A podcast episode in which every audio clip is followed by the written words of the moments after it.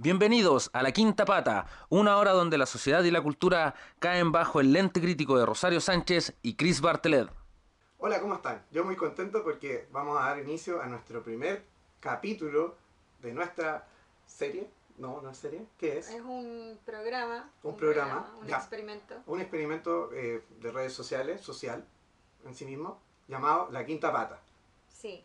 Eh, la idea es como poder revisar como aspectos de la cultura popular y de la- nuestra sociedad a través de una mirada como, como inquisidora, buscándole la quinta pata.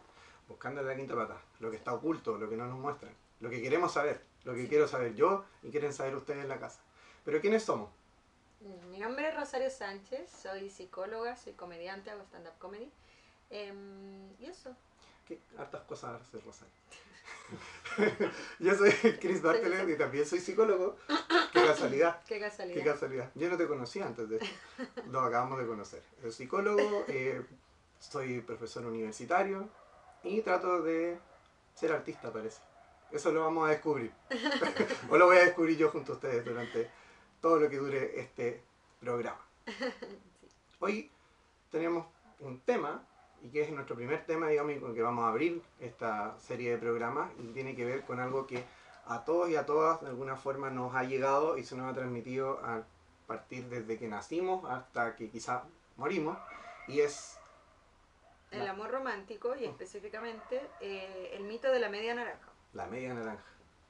La media naranja. Un mito que vamos a analizar desde dónde aparece en términos históricos y también lo vamos a ir desglosando a partir de cómo la cultura pop y también nuestras relaciones de alguna forma van cimentando de que la media naranja sea algo que esté presente en nuestras vidas y que creo que es necesario poder entender y de alguna forma también reinventarlo porque vamos a revisar cuáles son las consecuencias que muchas veces tiene, digamos, la media naranja en nuestras vidas. Sí, po. ¿Con qué vamos a partir entonces, Rosario, de la media naranja? Yo lo que está, o sea, me preparé para el día de hoy y traje eh, como averiguar los orígenes igual, desde dónde surge como esta idea, eh, que en el fondo nos dice que hay solo una persona para nosotros y que esa persona nos va como a completar mágicamente. eh, Ah. O sea, es mentira, partimos de la base que es una mentira, es una Sí. falacia. Vamos a partir, porque por eso se llama mito, el mito de la media naranja, eh, porque en el fondo, eh, no sé, po, es como, no sé si, si ¿cachai el, la- la- el mito este oriental, que es chino y aparece en China y en Japón, eh, de el hilo rojo, El hilo rojo. del destino. Entonces, La gente lo habrá escuchado alguna vez, quizá en, en alguna película, de hecho, alguna hay, serie. hay una película sobre eso, no sé si una de Hollywood, pero hay una película como de anime que es de- del hilo rojo. Your Name se llama esa película, si la quieren chequear ahí en la... De, está en Netflix, de hecho. Si lo quieren ver en Netflix, está ahí. Eh, y claro, cuenta una historia, digamos, de dos personas que eh, no se conocen y viven en lugares muy distintos, pero Sí, que bueno. se, se- la relación se termina dando porque existe este misterioso, má- mágico. mágico que toma esta forma, digamos, concreta que es el hilo, pero que en realidad es algo mucho más allá. Sí. Ese es el primer origen. Pe- Bueno, Rosario viene llegando de Japón. Acaba, acaba, de, acaba de llegar al aeropuerto, la, la fuimos a buscar. Se fue a hacer una Fue- fue- investigación en terreno. Fue caótico igual la salida porque el aeropuerto es muy bacán, el de Arturo Merino Benítez. Entonces la trajimos Claro. y, llega- y llegó recién. Y le ha costado un poco acostumbrarse al idioma, pero, pero que...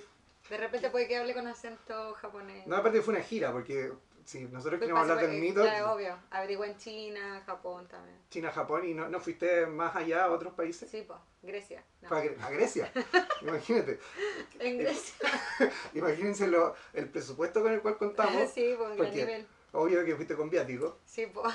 Si no, no voy, pues. obvio. No, sí, es que somos jóvenes de mucho dinero. De Sí. hecho, nuestros padres pagan este programa. Sí. Pero, eh, ¿cómo se llama esto? Eh, Volvamos a la media naranja. pues. No, no, ¿en ¿Qué estábamos? estábamos en aquí mis en el hilo viajes, rojo. en mis múltiples viajes, entonces igual es, es localidad, porque plantea que no importa como el lugar o las circunstancias o el tiempo, como que estás eh, inevitablemente amarrado a esa persona y además que es solo una. Entonces, en el fondo, como, ¿qué pasa si mi hilo rojo llega hasta China? ¿Cachai? Como- Literalmente. literalmente a China y yo soy pobre y nunca voy a poder ir a conocer a mi media naranja, entonces voy a estar sola para siempre. Eh, Entonces como muy restrictivo igual. O sea, lo que implica el mito es que de alguna forma las circunstancias de la vida, inesperadamente, supuestamente para las personas, van a hacer de que en algún momento se encuentren. Sí. Quizá a través de un chat, Claro. Un Tinder con toda Un la Tinder distancia puesta Por favor, 3.000 Claro. billones de kilómetros. de kilómetros. y Captando bueno, que entra así como en Neptuno, un, extraterrestre usando Tinder. a mí me encanta la gente con cinco patas, Claro, por ejemplo. claro, sí. Pues es maravilloso.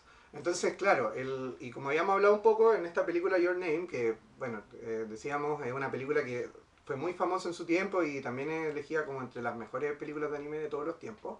Eh, relata una historia donde un chico vive en Japón, en- eh, o sea, ambos viven en Japón, uno en Tokio y la otra vive en, un- en- la chica vive, obviamente son heterosexuales, porque si no, no vende, eh, así lo hacen, eh, vive en el campo. Entonces muestran también una complementariedad finalmente de lo que es también Naranja Maya, obviamente el vínculo amoroso, claro. eh, tiene con este tema de lo que es campo-ciudad, cómo se unen los dos mundos, así como las teleseries, el rico y la pobre, empleada, un poco ahí. Y claro, se va desarrollando esta historia donde eh, se dan situaciones bastante extrañas y mágicas, donde se terminan conociendo y eh, terminan tratando de, eh, de alguna forma, terminar juntos.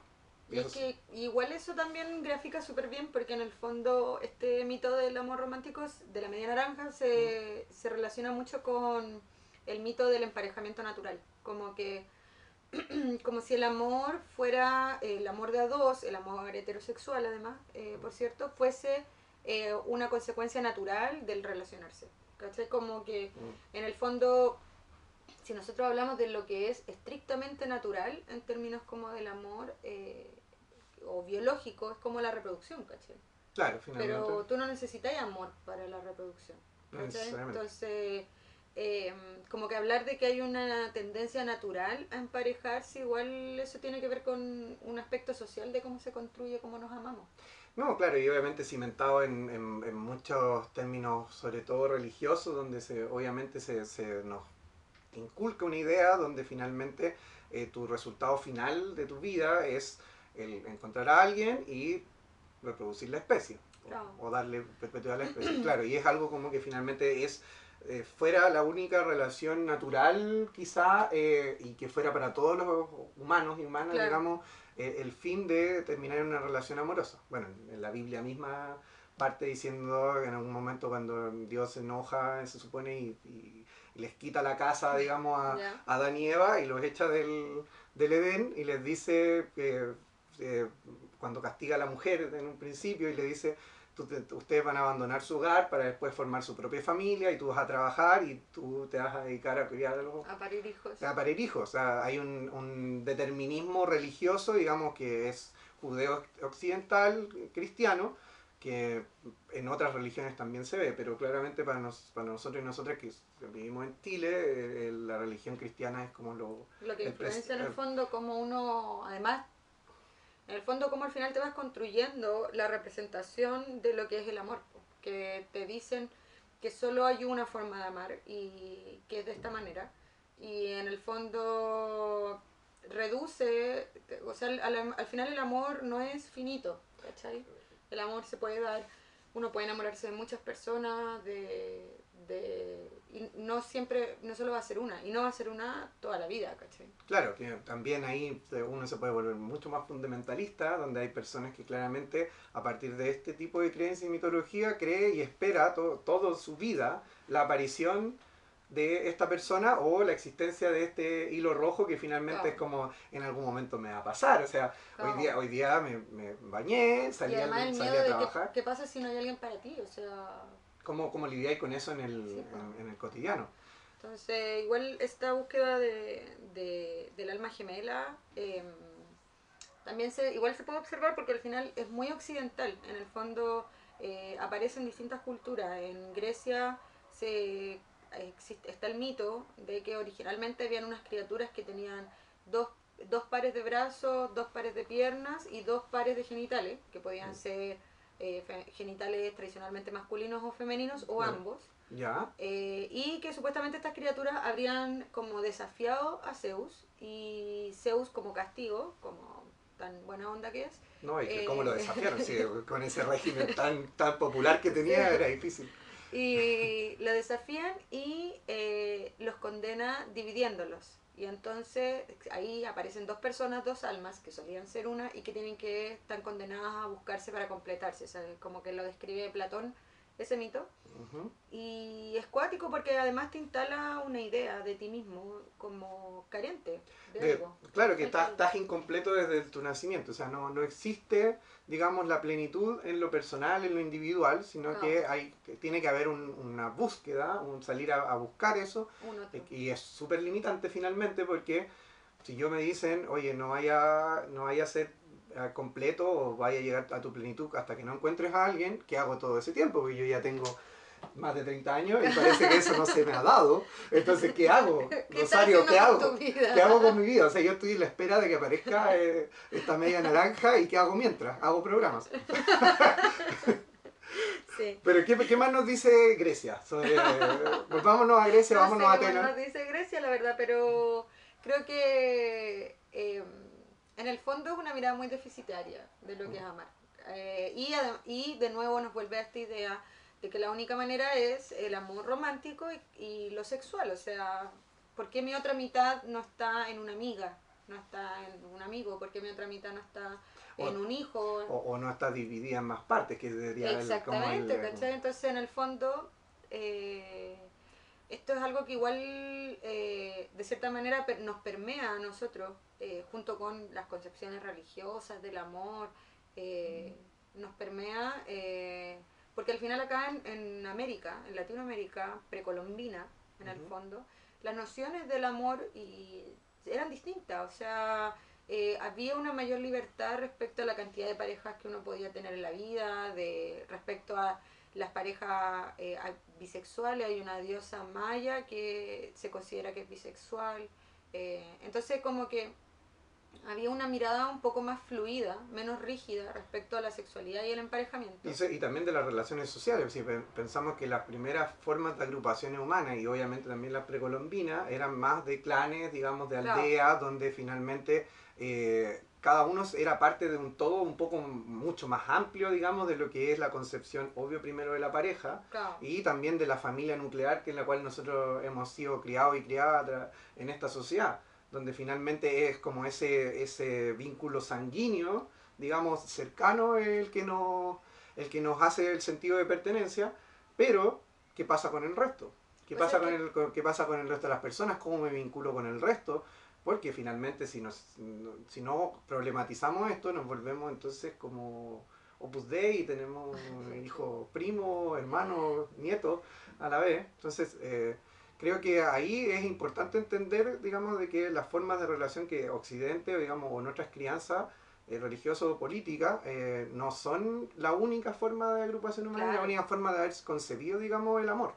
Claro, o sea, es que además uno tiene que partir, o al menos lo que hace el, análisis feminista que se hace del amor romántico, eh, habla de que el amor es histórico, es social y es político. Entonces, eh, está siempre inscrito en una época, en un momento histórico, está siempre atravesado por las normas sociales, por la creencia social, y es siempre político. Igual ahí, eh, hay como que la gente le hace como, claro, ¿cachai? Porque es como, ¿qué tiene que ver en la política y el amor? ¿Qué tiene que ver Piñera en esto? Te va a decir que... ¿Qué pero- diría Arjona? No, claro, no, pero que cuando ya dijiste político, entonces ya la gente ya reconoce Dice, que no, Rosario es to- comunista. to- es comunista, no, claro. es- es roja, roja, Sí. porque...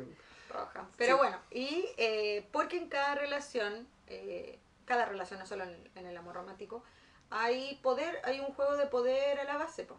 hay diferencias de poder, hay eh, cómo se negocia la relación, ta- e- eso es un, es un tema político. Y De hecho, es como casi un contrato, y es finalmente... un la- contrato, claro, una forma de contrato social y entonces eh, si uno ve el amor como esta fuerza universal que en el fondo va más allá de cualquier circunstancia y te va a llevar y que el universo va a conspirar para que encuentres a esa persona, eh, como que quitas en el fondo el ojo crítico de lo que te está pasando y de cómo eso te, te está afectando. pues. Claro, y, y final, pero también para algunas personas me imagino que funciona como una especie de mecanismo también de, de esperanza, porque finalmente es como ya, Sí, pues. pese a que me esté pasando mal, me echen de la pega o, o me hayan violentado en mis relaciones anteriores, es porque todavía Sí, no he encontrado mi media, media naranja, entonces tengo que seguir, eh, seguir dándole hasta que pase. Entonces, de alguna forma también, digámoslo, suena como positivo, pero finalmente es una forma, digamos, de, de autoengaño sobre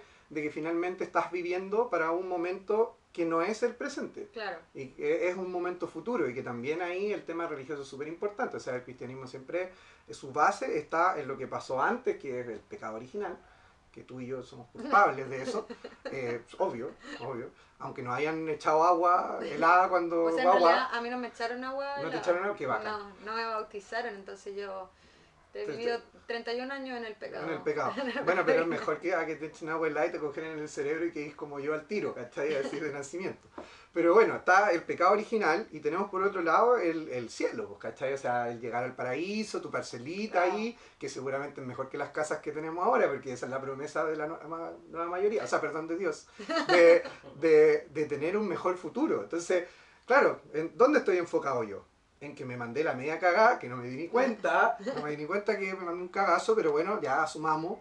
Y después, preocupado de que tiene que aparecer la media naranja, y con la media naranja tenemos que tener otra parcela, porque tenemos que pagar la parcela de la tierra, que ya es cara la wea, y el crédito universitario y todo, pero aparte estoy pensando en el futuro, de alguien que todavía no conozco.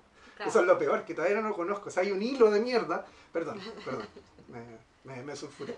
Pero hay un hilo, un hilo delicado, un hilo delicado rojo que yo, parece que no sé si ustedes lo ven en la casa, pero está acá.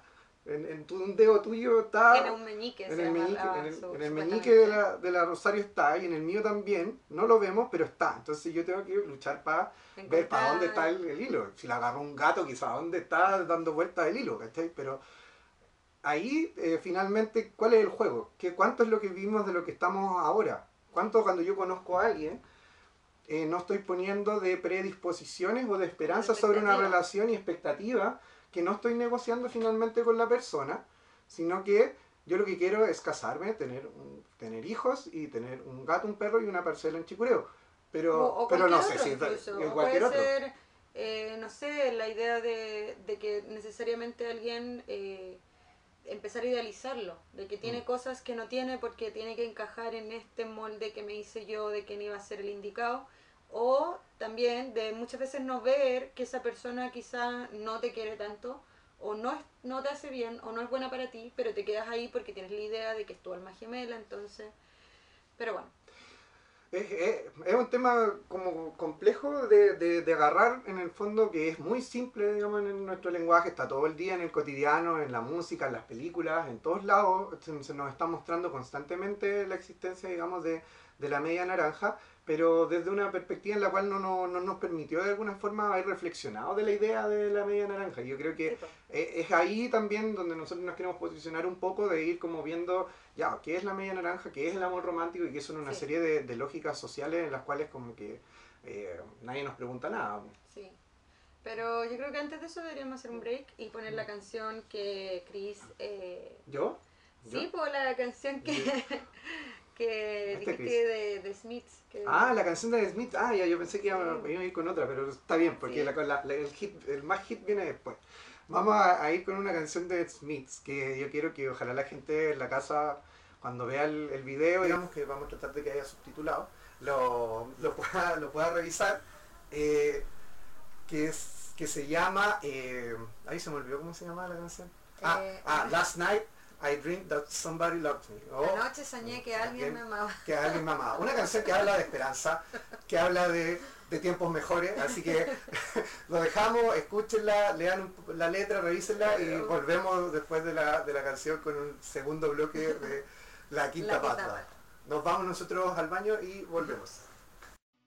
Estamos de vuelta con La Quinta Pata, segundo bloque de nuestro tema de hoy que es la media naranja. La media naranja. Ahora nos vamos a ir un poco más hacia la cultura pop. Ese va a ser nuestro giro, digamos, en este bloque. Y vamos a partir hablando de una película que es muy conocida y que quizá muchas personas que nos están viendo la deben haber visto, que se llama Eh, se llama 500 días con Summer. O 500 días de verano. 1500 days. Bueno, ella se llama Summer, entonces dejémosla en Summer. Claro, pero la gente cacha, la gente cacha.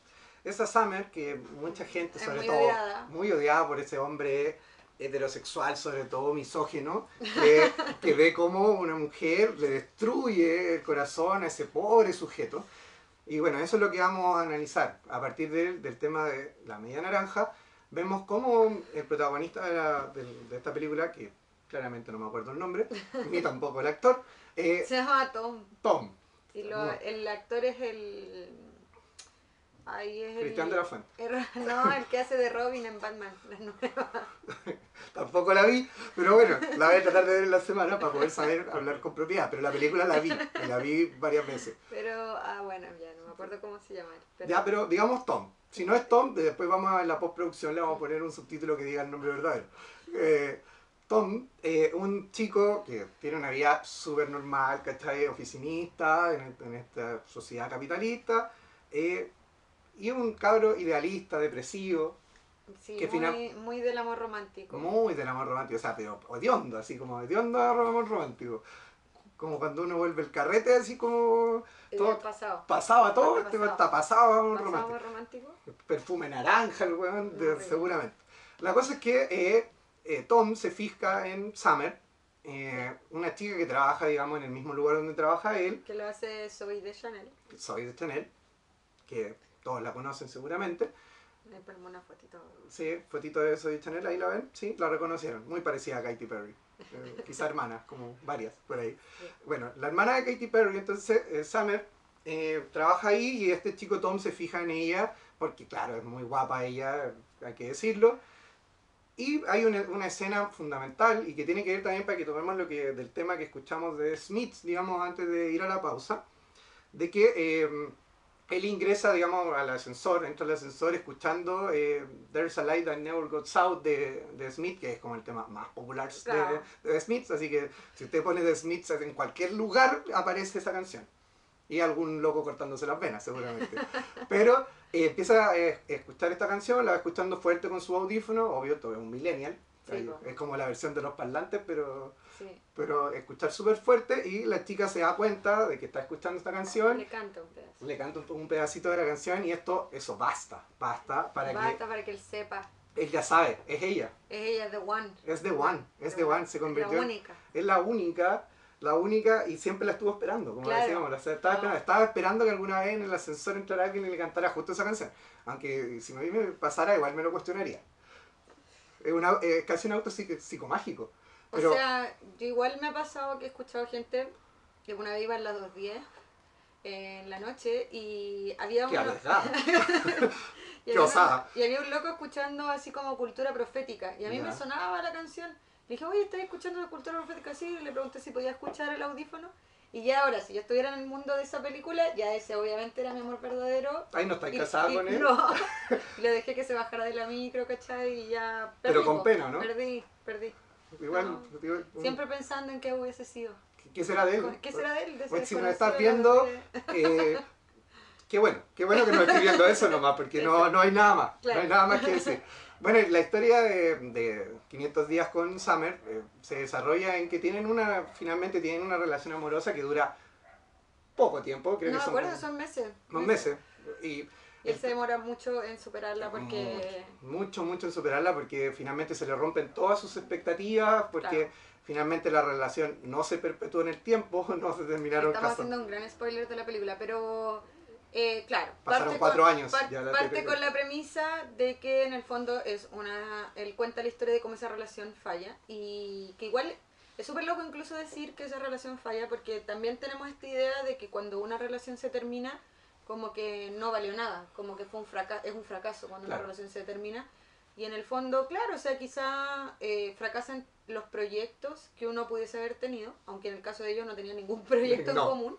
Eh, pero en el fondo, eh, eso no significa que el tiempo que uno estuvo con esa persona no vale, pues como tiempo, es como se considera como si fuera tiempo perdido, Claro. en el fondo de no, de no haber avanzado en este objetivo de encontrar the one, ¿cachai? Con quien te vas a casar. Y además, eh, el, el después eh, es muestra la película esta diferencia entre las expectativas de él y la realidad de lo que estaba pasando, ¿cachai? Con ella, pues cómo era la relación. Claro, y ahí ya no vamos a spoilear más para que la gente que no, no vio la película, ahí vas a puede ver en qué Vayan a termina. verla. Vayan, veanla O sea, ahí. vean. También eh, creo que está en Netflix y si no la puede ver en cualquier sitio de internet ahí en, en stream y se le va a cortar, pero bueno. o la parte. descarga. O la descarga ahí por... porque no, por- estamos, no estamos incentivando la piratería, pero... pero uTorrent es una buena herramienta. Claro. Eh, pero bueno, eh, eso con, con 500 días con Summer, una buena película para analizar el tema de la media Sí. naranja y cómo las expectativas de alguna forma que uno tie- tiene preconcebidas chocan con la realidad y cómo uno tiene que lidiar con eso y de alguna forma transformarlo.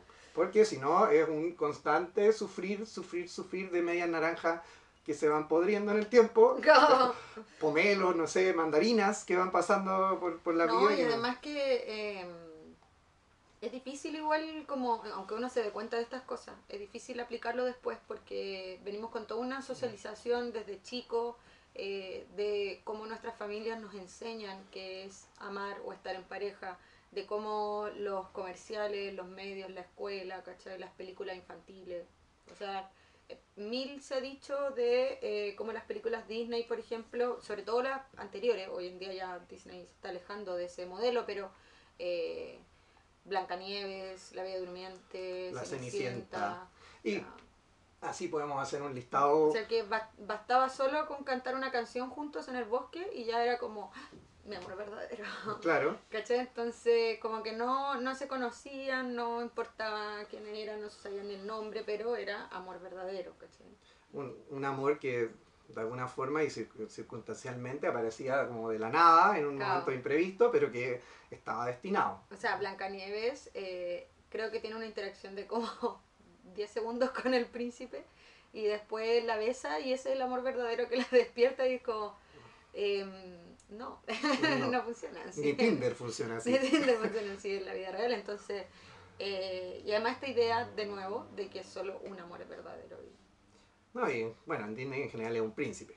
Yo sé que hay segunda parte de Cenicienta, no sé si en la segunda parte ya se divorciará del príncipe y buscará otro. Otro, otro mundo, otro- otro otra, otras opciones laborales, quizás claro. quizás se va a estudiar un doctorado, quién Claro, sabe. No lo Para que nunca te no, no he visto la segunda parte de La Cenicienta, pero en general tienden a acabar en eso, po, a que eh, en el fondo el eh, amor para siempre o juntos felices para siempre y, Y, eso es súper importante también, el tema de que en, en este tipo de películas siempre está él y fueron felices para siempre. Y es claro, como la que idealización de... del amor, y aparte que en general como está relacionado a la aristocracia, entonces como que, oh, el príncipe encontró su media naranja, ahora el reino se acabó la pobreza. Claro. Se acabó la pobreza, se acabaron los, los abusos sexuales, se acabó la, las injusticias Todo- todo laborales, no, todo se acabó porque fueron todos felices para siempre por una relación amorosa.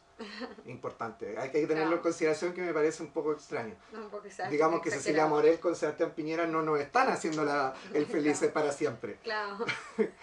Eso, eso con, entonces... Bueno, pero ¿se- ¿será Cecilia Morel de One de Piñera? No sabemos. Uy, Quizá el hilo rojo de Piñera lo lleva a otros Bueno. Sebastián, si estás viendo esto, ahí tú te contestarás en la casa. No nos contactes, no nos contactes, No no, no, no, nos contactes. No queremos saber. No queremos saber más.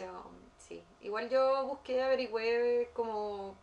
Porque las películas nuevas de Disney ya tenemos otras ideas. po, eh, Se han ido acostumbrando un poco a los tiempos, modernizando. claro, eh, Moana no, se, no, no, se, no gira en torno al amor romántico o, Justamente. u otras como Rapunzel que tienen, un, tienen que meterle siempre el amor romántico. De hecho me cargó, por ejemplo, vi eh, La Mujer Maravilla ¿Ya? y era como que toda la película era súper bacán, pero ¿por qué tenían que ponerle necesariamente que se enamoraba de un tipo y entonces tenía que salvar al tipo y era como, no, quizás solo puede ser una heroína sin que haya una, Una relación una amorosa. relación amorosa. A- ayer yo fui a ver eh, eh, Alicia en el País de las Maravillas en ballet.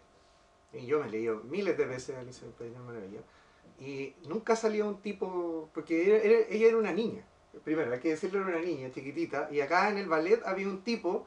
Y también el tipo... Y había que meterle la Había que meterlo de que Alicia tenía su pololi. ¿Por qué? ¿Por qué? No, era, no es necesario, no es necesario. La, la gracia, por ejemplo, de Alicia o de Moana es este viaje finalmente de, de heroína donde va descubriendo una serie de cosas sobre su vida y no, y no es necesario Y no, es un requisito que sea. Mira, me hubiese gustado también por último que el loco hubiese sido una niña y hubiese sido una lisa lesbiana que me, me- me- se condice más con mis expectativas. Pero, pero no, era un loco. Por lo menos. Un loco que tampoco tenía brillo, en verdad, no hablaba. Bueno, era ballet, pero Difícil que hable. claro, pero bueno, se miraron y se enamoraban. Bueno, y eso, bueno, y Disney se ha ido modernizando y han aparecido producciones nuevas, como decíamos, algunas recién, y otra que para mí, por lo menos de las que he visto, y la vi recién el año pasado, pero ya la he visto seis veces, es Frozen. Sí. Frozen, una película que pegó mucho, muy interesante, y donde también eh, se toma el tema de la, de la media naranja, pero desde una perspectiva distinta, porque Claro. eh, se muestra a... Eran dos hermanas, la, la Frozen, la Frozen y, La Frozen, y Elsa. Ana. eh, Elsa. Elsa y Ana.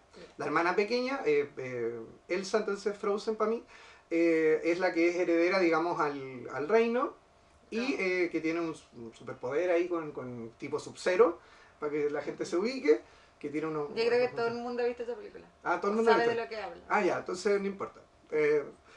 Me, me equivoqué. O sea, si alguien, alguien del público no, no ha visto Frozen Póngale pausa.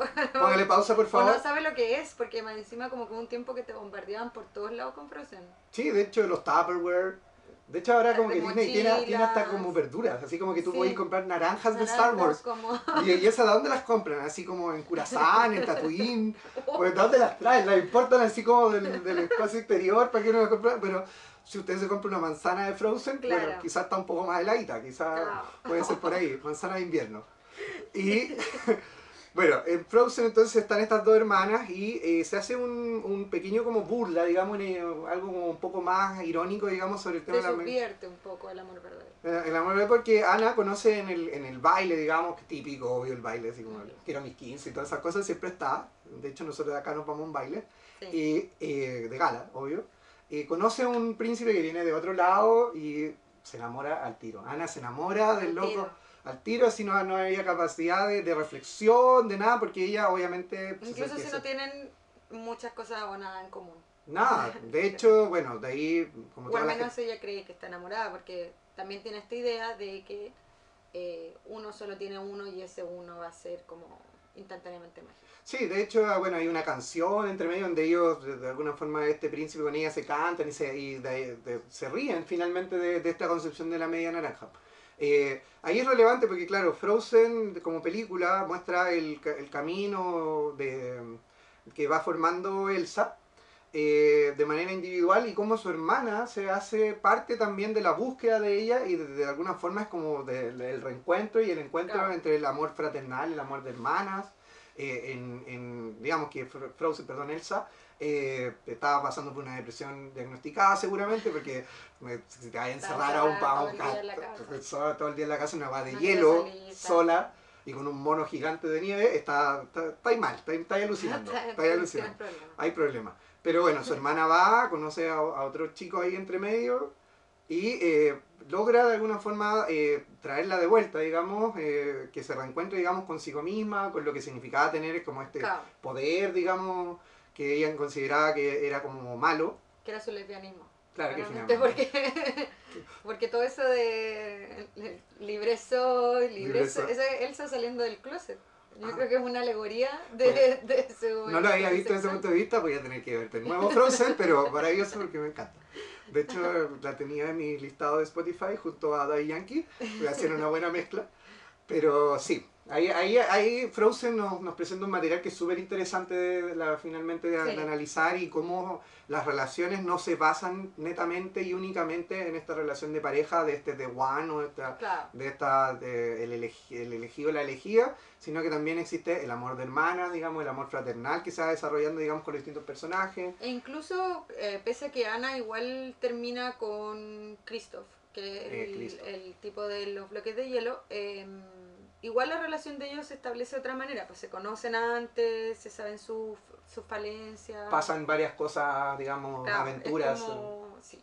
Conocen hasta los enanitos en el bosque. Claro, desde pel- de películas antiguas de Disney, eh, yo diría que la única que, o sea, lo que, lo que he averiguado es que la única que muestra eso es como La Dama y el Vagabundo, que en el fondo si Película tú- del año 90. No, no, tengo idea de qué año es Muy la antigua, entonces para la gente más joven, Para la eh, gente más joven probablemente no lo ha visto. vaya a buscar el VHS de su hermano mayor y va a encontrar Va a ahí encontrar La Dama y el Vagabundo, vagabundo, porque grabado junto con un canal, con un capítulo de video loco. seguramente que... No, y vas a ver esas rayitas que aparecen ahí de repente en la pantalla, Claro. pero bueno, eh, puede volverse retro un rato, porque no sé si está en HD, debe estar No, en sí HD. está en HD. No, pero vea- vea La la- Dama y el Vagabundo, porque de verdad es bacán porque van a citas, ¿cachai? Entonces tienen una cita, van al zoológico y después comen juntos. Y Ah, se cuando comen fideitos. Sí, pues entonces ellos como que conversan y se conocen antes de decir ya, y pasan un montón de aventuras y qué sé yo, y los dos crecen juntos. Oye, y cachai que son un perro y una perra que son más inteligentes que seres humanos que, se enamoran sí, al tiro. Que se enamoran al tiro. Le, le tienen más fe en Disney a, los a los cachorritos. Pero sí, pues esa es buena. A mí siento que es de las pocas películas infantiles que en el fondo muestran una manera un poco más eh, madura de O sea, relacionarse. claro, un poco más real también, sí, más que eso es como... No libre, digamos, de eh, amor romántico, porque igual la perrita, igual duquesa, se llama la perrita. Se duquesa. ve y es la dama, pues el otro La el vagabundo. sí. Que finalmente el dinero es el que te describe. Sí. No podía ser el perro. No, no, porque ella es fina. Es fina, entonces dama. eh, duquesa. Eh, ¿qué ¿De Cracovia? No, no sé qué iba a decir. No, no, no, hemos llegado a ese contacto tan íntimo de, leer nuestra, nuestras mentes. Pero, Pero, pero tranqui, tenemos, tenemos tiempo, ¿no? ¿Sí, Miki? ¿Tenemos tiempo? Sí, hay tiempo. No, sí me voy a acordar. Apretaron rec, apretaron pero... Pero, eh, Ah, no, porque Duquesa se pone celosa en una parte de del perro, no me acuerdo no, cómo se llama, el vagabundo. No sé si no sé si se llama vagabundo en español. En inglés se llama Trump. Trump. No Trump, no como el presidente de los Estados Unidos, sino como Trump de vagabundo. Eh, Lady and Trump se llama. Qué, Se- qué, qué original poner los nombres, tan descriptivos. Muy descriptivo. Pero eh, ella se enoja porque él anda coqueteando a las otras perritas. Entonces Ah. igual ahí le, arma un show. Le arma Ya. un show y le dice no, porque... Y es Eh. bacán, es es bacán porque ladran y pelean. Y después como que, ok, él está de acuerdo con tener una relación exclusiva con ella. Entonces me parece súper responsable dentro de todo. Pero... Bueno, aparte de que ¿Qué se puede esperar? y aparte estamos hablando, no sé si era el año 90, quizás la película es como el año 60. o sea, No, no tengo idea de, que de qué año es, puede ser. Va a salir los subtítulos quizás, no sé, si, si la lo agregamos después. no sé, vamos a ver, si hay tiempo y dinero. Pero ciertamente menos libre, un- una época sexualmente menos liberada que hoy en día. Que hoy en día donde los y perros, los una- perros se conocen y el sexo al tiro. Obvio, obvio. Pero otra cosa, Obvio, que esos son más libertinos, ¿no? Más libertino.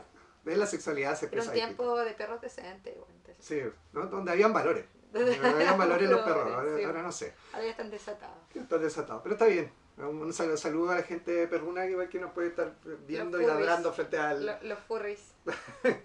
Bueno, eso con la, la dama y el vagabundo. Sí, sí. No sé si hacemos otro corte para poner musiquita. Sí, vamos, vamos a hacer otro corte Sí, porque ya, ya tenías es- otra, otra canción. Sí, sí, de nuevo, de nuevo me tocó porque pucha, las dos bandas que, que vamos a poner me gustan mucho a mí porque yo también soy víctima y victimario del amor romántico, como todo el mundo.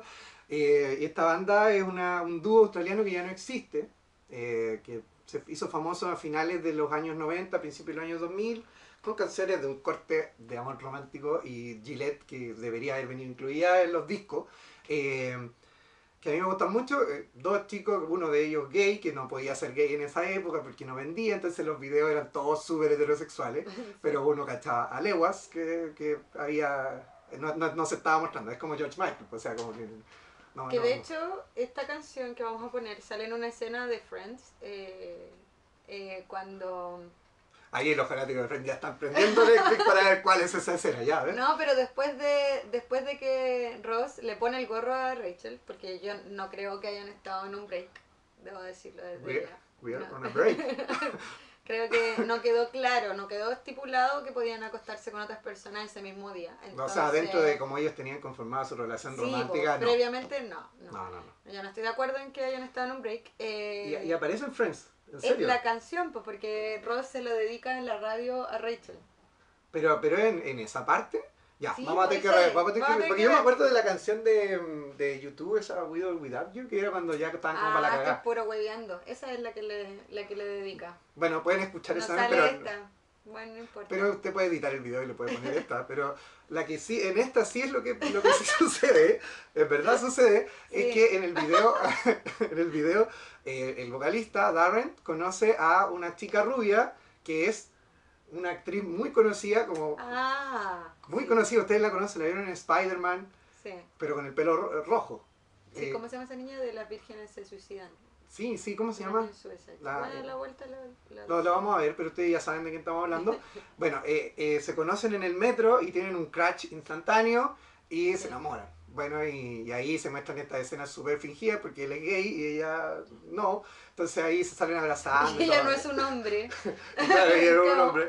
Eh, esta canción se llama I Knew I Love You, que significa como que yo te amaba desde antes o ya sabía que te amaba. Claro, que sabía que te amaba antes de conocerte. Muy romántica. Muy muy- media naranja. Cantémosla en karaoke algún día porque a mí me gusta mucho, pero claro, habla del amor romántico. Así que vamos con, entonces con Savage Garden, eh, I Knew I Love You y volvemos con el último bloque de La Quinta Pata. Luego de esta, pero romántica canción, volvemos con nuestro tercer y último bloque de La Quinta Pata, nuestro primer programa. Sí. Ahora, ahora nos vamos...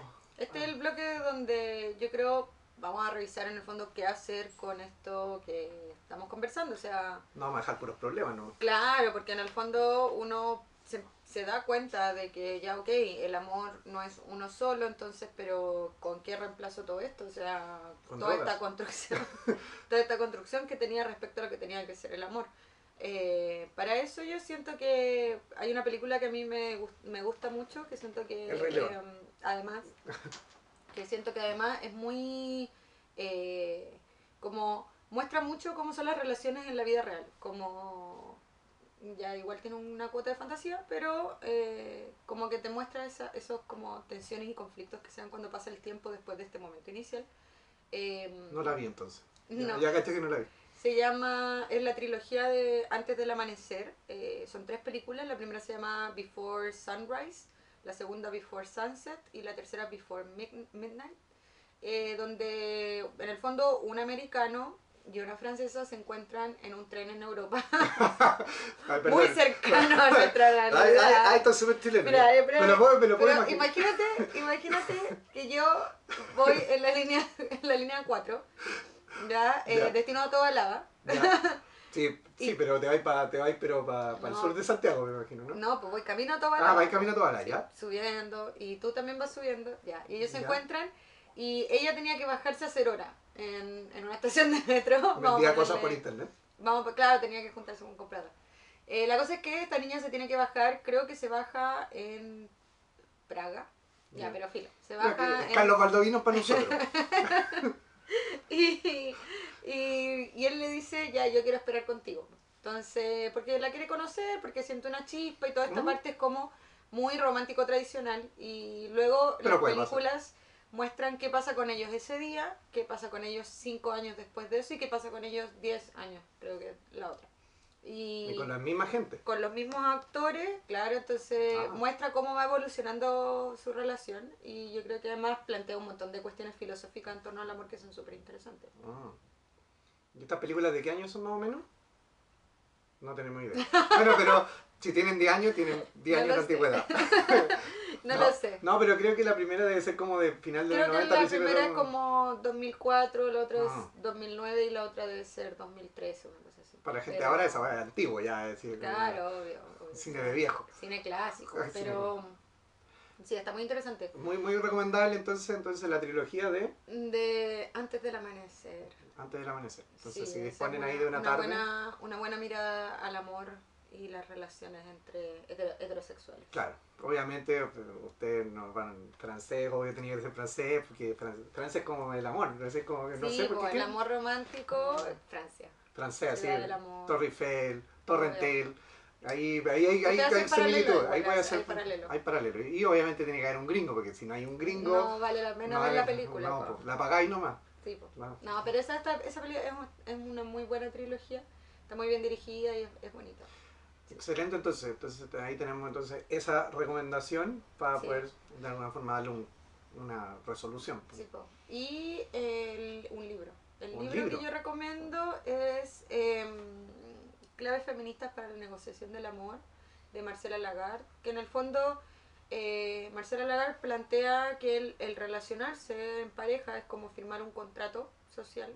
Eh, las dos partes eh, acuerdan ciertas cosas y entonces se establece. Y ella habla de cómo nos entrega herramientas de cómo negociar en el fondo ese contrato. Es decir, cómo yo con mi pareja puedo establecer los límites de una relación que sea sana, eh, que esté libre de violencia, eh, que me proteja, que me haga sentir amada, ¿cachai? que me haga además sentir libre, no perder la libertad, que eso es algo que vamos a ver en el próximo capítulo sobre los celos y el mito de la exclusividad. Spoiler alert. Spoiler alert. alert. Pero ese es un gran libro, es cortito, es, simple de leer, eh, es una muy buena. Súper, entonces tenemos películas y tenemos libros. Libro. Para, no sé si Así para todos los gustos, pero Si quieren indagar en el tema, me parece súper, súper, súper interesante, así que ahí vamos a ver si podemos dejar algo para que si un, un pequeño link claro. que, que lleve a otro link y ese Sí. link lleve a otro link, otro link y en media hora seguramente pueden llegar a la película, A la o, película. Al, o al libro. Sí, o a muchos virus en su computador. Claro, pero es el riesgo. Si No, riesgo que no tiene que tomar. solamente la gente de plata se puede comprar esas cosas. Pero bueno. Eh, eso entonces lo que tenemos eh, preparado, digamos, Sí. para, para hoy. Eh, esperamos les haya gustado mucho el, Sí. el programa. Y obviamente no nos vamos a despedir sin antes eh, Dejar una canción. una canción. obviamente es la canción que mejor grafica el tema de... Se adelantó el controlador de- del... No, pero no se alcanzó a entender. Creo que no se entendió. Eh, deberíamos ser como pasapalabra. ¿Qué canción es? ¿Qué canción es? Bueno. ¿Saben? Bueno, ya van a saber. Otra pista. Otra Otra, pista, eh, la canta ¿Quién la canta? Faye. Faye, eh, media naranja, eso. Faye. Faye existe Nos vamos todavía. Bueno, con- Yo creo que Faye está viva. Creo que está viva. ¿Está viva? Sí, bueno, vamos a averiguar si Wikipedia, Tenemos si que averiguar Wikipedia la varias tiene en su cosas. base de datos, porque no sé Sí. si Wikipedia existía en ese tiempo. Claro. Puede ser que Fue un éxito de los 90 que grafica nuestro, inocencia. nuestra inocencia y todo lo que construimos respecto a lo que pensábamos que era estar en pareja. Así que nos vamos a ir entonces con Faye y Media Naranja, sacada de la fiesta Blondie Kid, directamente para la quinta pata y eh, esperamos seguirnos viendo en los Sí. próximos capítulos, así que la próxima semana... o Síganos en nuestras redes, Redes sociales, ¿verdad? redes sociales que van a salir aquí abajo, Sí. después de la edición. Después de la edición, ahora no sale nada, ahora no somos, sale nada. somos dos personas haciendo, haciendo estúpidamente movimientos. Pero ustedes después lo van a ver Se por supone la que tiene, que tiene que salir un gatito la acá, magia pero, de los computadores. pero sí, Pero- vamos a ver si nos funciona. Pero bueno, ya, entonces nos terminamos el programa de hoy Sí. y nos vemos entonces en el próximo Capi- tema, digamos, el próximo capítulo también ligado al amor romántico, pero desde otra perspectiva. Y nos dejamos entonces con nuestra gran amiga, eh, Faye, que le mandamos muchos saludos. Ah, y nos llamó en, en el intermedio también nuestra, nuestra amiga actriz también para decirnos quién era. Era Kirsten Dunst. Kirsten Dunst, gracias por habernos llamado y habernos dicho tu identidad. Porque ya había salido en el video de Savage Garden. Sí, ella había salido y muchas gracias eh, por estarnos viendo igual. Así que ya, nos vamos con Faye y Mortal Kombat. Como Mortal Kombat.